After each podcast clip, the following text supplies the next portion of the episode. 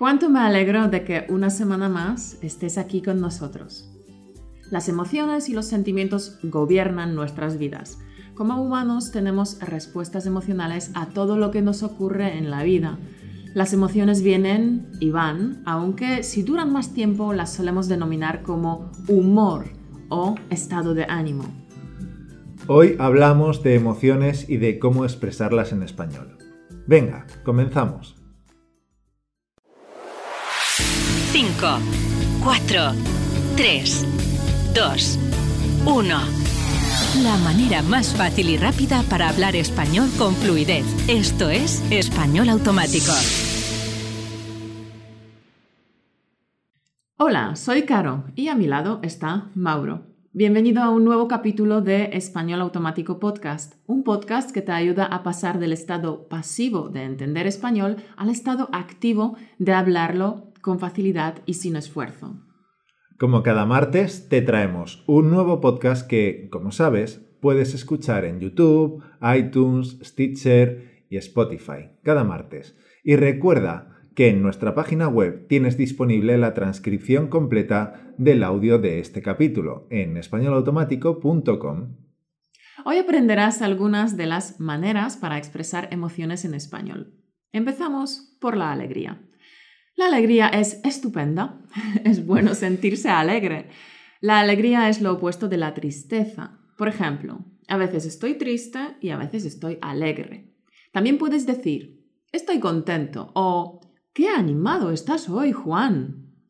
O Carmen es una persona muy jocosa. Y seguro que habrás oído en nuestro podcast que Caro es la voz risueña tras el micro de español automático. Risueño es también sinónimo de alegre. Es cierto, lo he dicho unas cuantas veces. La alegría se puede convertir en un estado de ánimo llamado buen humor. Por ejemplo, puedes decir, hoy estoy de buen humor. Estar más de más buen humor. Hoy estoy de buen humor. Oye, Mauro, hoy estás de buen humor, ¿no? Bueno, María siempre está de buen humor. Es una persona muy positiva y optimista. Por supuesto, también existe lo opuesto, estar triste, enfadado o estar de mal humor. Por ejemplo, Juan últimamente está de mal humor, siempre anda malhumorado, siempre refunfuñando. El mal humor es un signo de infelicidad, infortunio o miseria. La felicidad es la dicha, la aventura, la buena fortuna, la bonanza. En España, cuando alguien tiene suerte, decimos que la buena suerte le acompaña.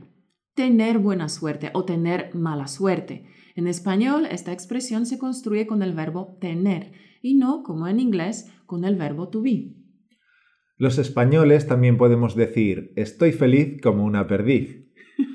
es una frase hecha para indicar una gran felicidad.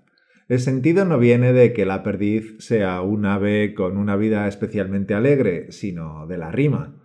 Si la analizas semánticamente, no tiene demasiado sentido, pero a nadie le cabe duda de su significado cuando la oye. Yo no lo sé, pero ¿no tendrá algo que ver con que los cuentos acaban y vivieron felices y comieron perdices? Bueno, aunque pensándolo bien, cuando alguien se come una perdiz, pues precisamente no es un final feliz para el pobre pájaro. Bueno, Mauro, hoy te veo más feliz como una perdiz. bueno, también se dice soy feliz como una lombriz. Pero ¿por qué diablos una lombriz irradia tanta felicidad? No sé, no sé. Sí, lo importante es el efecto de la rima, porque realmente la lombriz no la veo yo como el paradigma de la felicidad. no. Bueno, como sé, encanto, que te gusta muchísimo el modo subjuntivo, pues veamos algunas construcciones para expresar alegría con el subjuntivo. Si quieres expresar la felicidad en presente, utilizas el modo subjuntivo, presente de subjuntivo. Entonces puedes decir, por ejemplo, qué bien que comas hoy conmigo o me alegro de que estés bien. Para expresar alegría en el pasado deberías usar pretérito perfecto o imperfecto de subjuntivo. Qué bien que hayas venido. Me alegré de que ganaras ese premio.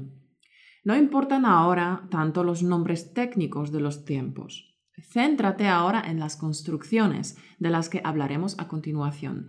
El podcast de hoy es denso, pero como tantos y tantos estudiantes me llevan pidiendo el subjuntivo desde hace mucho tiempo, pues hoy toca el subjuntivo. Tú tranquilo, paso a paso. El podcast de hoy puedes escuchar varias veces y con cada repetición interiorizarás las estructuras y las construcciones. Caes en encanto. Ánimo. Vamos con las construcciones, Mauro. Venga, veamos algunas construcciones. Me alegro de más que más subjuntivo. Me alegro de que hayas podido venir. Me alegro de que hayas aprobado el examen de español. Me alegro de que hayas encontrado este trabajo. Me alegro tanto de que encontraras un nuevo piso. Me alegro de que hayamos podido negociar este acuerdo. Otra opción es usar las expresiones qué bien más que más subjuntivo. Qué bien que hayas aprobado el examen. Qué bien que hayas encontrado este trabajo. Qué bien que hayamos podido negociar este acuerdo. Qué bien que te guste español automático. Otra construcción. ¿Cuánto me alegro de más que más subjuntivo. ¿Cuánto me alegro de que estés bien? ¿Cuánto me alegro de que te guste español automático? ¿Cuánto me alegro de que te encuentres mejor? Cuando alguien estaba enfermo y ya se siente mejor. ¿Cuánto me alegro de que te guste el libro que te regalé? ¿Cuánto me alegro de que tus hijos estén sanos?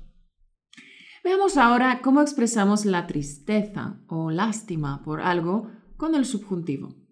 Por ejemplo, me da pena o es una lástima más que más subjuntivo. O qué pena, qué lástima más que más subjuntivo. Es una pena que no estés aquí. Qué pena que estés enfermo. Qué pena que no puedas salir esta noche. Es una lástima que no tengas... No, es una lástima que tengas que trabajar todo el día. Qué lástima que te hayas perdido el estreno de la película. También la construcción lamento mucho más que más subjuntivo. Lamento mucho que no te encuentres bien. Lamento mucho que te encuentres mal. Lamento mucho que las cosas no hayan salido bien. Lamento mucho que hayas suspendido. Otra construcción. Me, me preocupa más que más subjuntivo. Me preocupa que no tengas tiempo para estudiar español. Me preocupa que el niño no coma bien. Me preocupa que no hagas ejercicio. Me preocupa que estés tan cansado últimamente. Para expresar estas dos emociones en el pasado, usamos pretérito perfecto o imperfecto de subjuntivo una vez más, repetimos que no importan ahora tanto los nombres técnicos de los tiempos verbales, sino las construcciones. Céntrate en eso. Vamos con más ejemplos. Qué pena que no vinieras ayer al cine. Qué pena que no pudieras venir ayer al teatro. Es una pena que tuvieras que irte tan pronto. Lamento mucho que hayas suspendido. Fue una pena que tuvieras que marcharte tan pronto. Lamento que no quisieras acompañarme. Qué lástima que te hayas perdido el estreno de nueva película de Amenábar. Qué bien, ¿no? Ahora tienes material para aburrir. Si quieres asimilar todo esto y no tener problemas con el subjuntivo nunca más, entonces te recomiendo que escuches el podcast de hoy muchas veces. Recuerda que la repetición es la clave para aprender nueva información. Mauro, ¿Vamos con la pronunciación? Sí, buena idea. Recordemos que lo más importante en este ejercicio es que copies mi pronunciación y entonación. No importa aquí la rapidez, sino la exactitud de tus repeticiones. Esto te permitirá trabajar los músculos que normalmente no usas porque no se usan cuando hablas tu lengua materna. ¿Empezamos el ejercicio de pronunciación? Venga, Nuestras respuestas emocionales a todo lo que nos ocurre en nuestra vida son muy difíciles de controlar.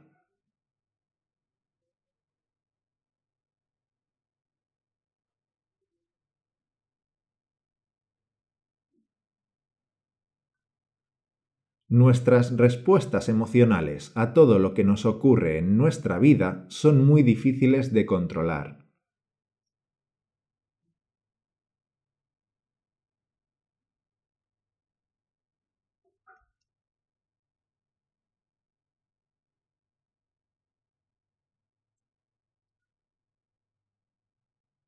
Pedro se puso de tan mal humor porque había perdido el Real Madrid que tiró el vaso de cerveza contra la televisión.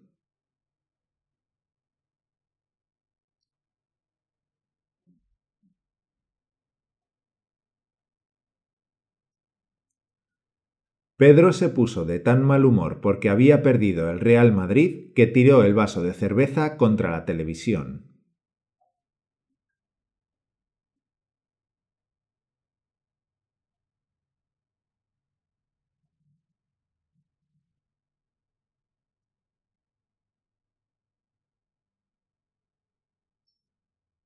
Cuando estoy triste no tengo fuerzas ni para trabajar, así que lo mejor es hacer algo alegre.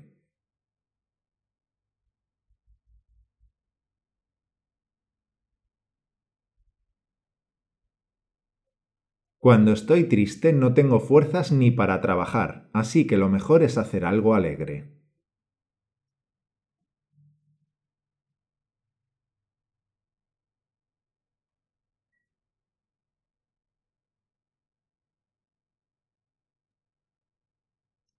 A ver si dejas de refunfuñar tanto, que pareces un viejo cascarrabias.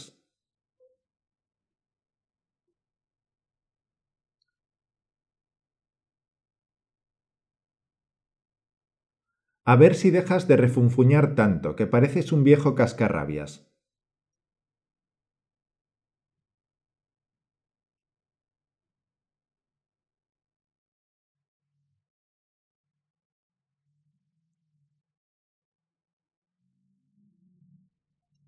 Y vivieron felices y comieron perdices, y colorín colorado, este cuento se ha acabado.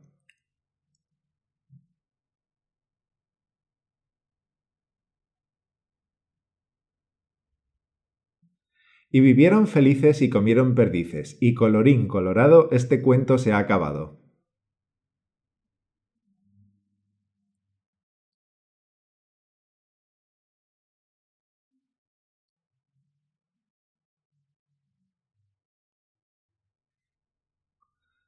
Muy bien, lo has hecho perfecto. Repite este ejercicio varias veces para acostumbrar tus músculos de la cara a la pronunciación española y para acordarte de la estructura de las frases. Es muy importante. Hoy el podcast está cargadísimo de expresiones y construcciones gramaticales muy importantes y que causan bastantes jaquecas a muchos estudiantes. Por tanto, te recomendamos dos cosas. Uno. Uno. Escucha el podcast varias veces, tal como te indicamos en las siete leyes. La ley de repetición es una de las leyes básicas sobre las que basamos el sistema de español automático. Por tanto, vuelve a escuchar el episodio de hoy tantas veces como sean necesarias, hasta que interiorices las estructuras, hasta que se te graben en la mente. Y dos. Dos. Usa la transcripción que acompaña a este podcast. Haz tus anotaciones, subraya las frases o el vocabulario difícil para ti. Imprime la transcripción y llévala contigo. Repasa las cosas durante la semana. Puedes descargar la transcripción desde nuestra página de recursos en españolautomático.com barra recursos o en las notas del programa de hoy. Bien, y ahora me encantaría leer algunos comentarios que nos han escrito los oyentes de iTunes. Daduk de Italia escribe, es un método inteligente y divertido para mejorar el idioma. Soy un principiante en hablar español. Sin embargo, yo he escuchado muchos podcasts de Caro y creo que su método es muy eficaz. Repetir varias veces los conceptos de manera que se ponen en la cabeza en modo automático y sin esfuerzo. Maravillosa idea, Caro. Aviva escribe, Eres la leche, Caro. Es el mejor podcast que uno podría encontrar, debido a su contenido interesante y útil en el uso de tu día a día, la espontaneidad y la amabilidad de su, anfitriona y la experiencia que vas adquiriendo en tu aprendizaje de español. Lo recomiendo a todos los estudiantes de español que busquen la fluidez y la diversión. Caro no solo enseña español de manera muy innovadora, sino también te hará sentirte capaz de lograr cualquier objetivo. Y un comentario en inglés de Coraje de Estados Unidos. I have only made it to the fifth episode and I'm hooked. I listen to an episode before bed eight, uh, each night, and it's helping me to recall everything I had forgotten from my study abroad days in Spain many years ago. It is also motivating. Um, it is also motivating me to continue with my goal to, of becoming fluent in multiple languages. One of my favorite podcasts to listen to. Thank you for making these episodes. Muchísimas gracias por estos y por todos los comentarios que recibimos. Es siempre un placer saber que lo que hacemos, Mauro y yo, eh, no es en vano, sino que ayudamos a un montón de personas a hablar español con facilidad y sin esfuerzo. Encanto, nos alegra saber de que te guste español automático y si tú también has mejorado tu español con nuestro podcast, nuestros freebies o cursos, pues nos ayudarías mucho dejando una valoración de 5 estrellas en iTunes. Y recuerda que puedes consultar la transcripción completa de este podcast en nuestra página web en españolautomático.com. Hoy hemos hablado de emociones, así que si estás contento con el vídeo que te hemos preparado, danos un like, un me gusta en YouTube y suscríbete a nuestro canal para no perderte nuevos vídeos. Y recuerda, encanto, que la vida está hecha de pequeños, grandes cosas que tenemos a nuestro alrededor y que nos hacen inmensamente felices. Con nuestro podcast pretendemos robarte una sonrisa y recordarte que pase lo que pase, hay que tirar pa'lante como los de Alicante y ser positivos, que la vida son solo dos días. Pues nada, figura, sé más feliz que una perdiz porque este año va a ser tu año.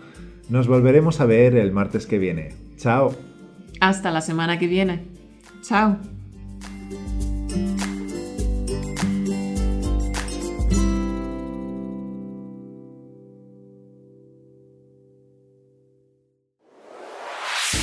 Gracias por escucharnos. Únete a la conversación en españolautomático.com o busca español automático en iTunes.